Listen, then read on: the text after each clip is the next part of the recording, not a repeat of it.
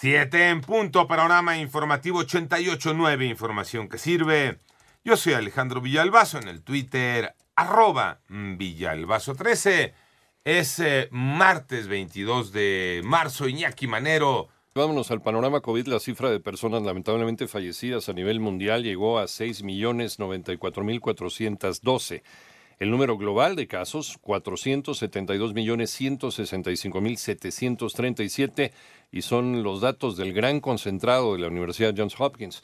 El gobierno de China anunció que endurecerá las medidas de confinamiento en el noroeste del país debido al aumento de los contagios de COVID-19.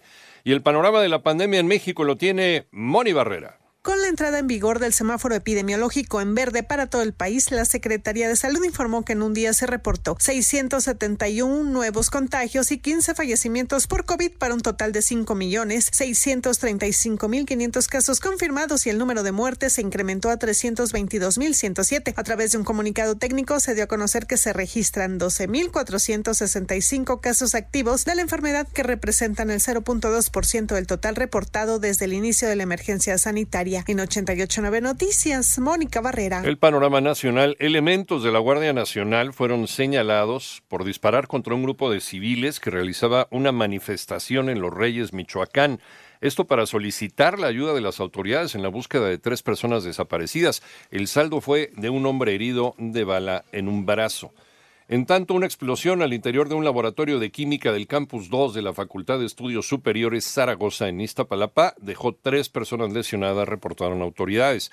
Y la Alianza Mexicana de Organización de Transportistas informa que hoy sus integrantes realizarán un paro nacional así como una manifestación por carreteras del país ante la falta de respuesta a demandas de seguridad y económicas estiman que el fin de semana largo habría dejado una derrama económica millonaria, María Inés Camacho. El sector de comercio, servicios y turismo vive como un signo positivo este primer puente festivo del año, aprovechado por muchas familias mexicanas para vacacionar en diferentes destinos de nuestro país. Lo anterior dejará una derrama económica de 4.428 millones de pesos, siendo los destinos más beneficiados, de acuerdo con información de las diferentes cámaras nacionales, Mazatlán, Acapulco y Cancún, donde la ocupación superará el 80%. Así lo afirmó Héctor Tejada, presidente de la Concanaco Servitud. Ahorita tenemos un país prácticamente pintado de, de, verde y nosotros esperamos una muy buena reactivación económica, sobre todo en el tema turístico. Y esto es muy importante señalar, el turismo es el, es el más afectado por la pandemia, pero también es el que nosotros pensamos que más rápido se va a recuperar. Nosotros pensamos que va a ser un muy buen puente en todo el país.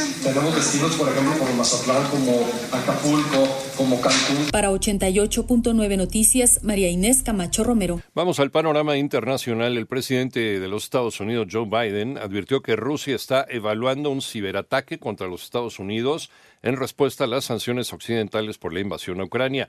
Por esto, instó a las empresas privadas a mejorar sus defensas. En tanto, un avión de la aerolínea China Eastern, con 132 personas a bordo, 123 eh, pasajeros y 9 tripulantes, se estrelló ayer al sur del país eh, asiático.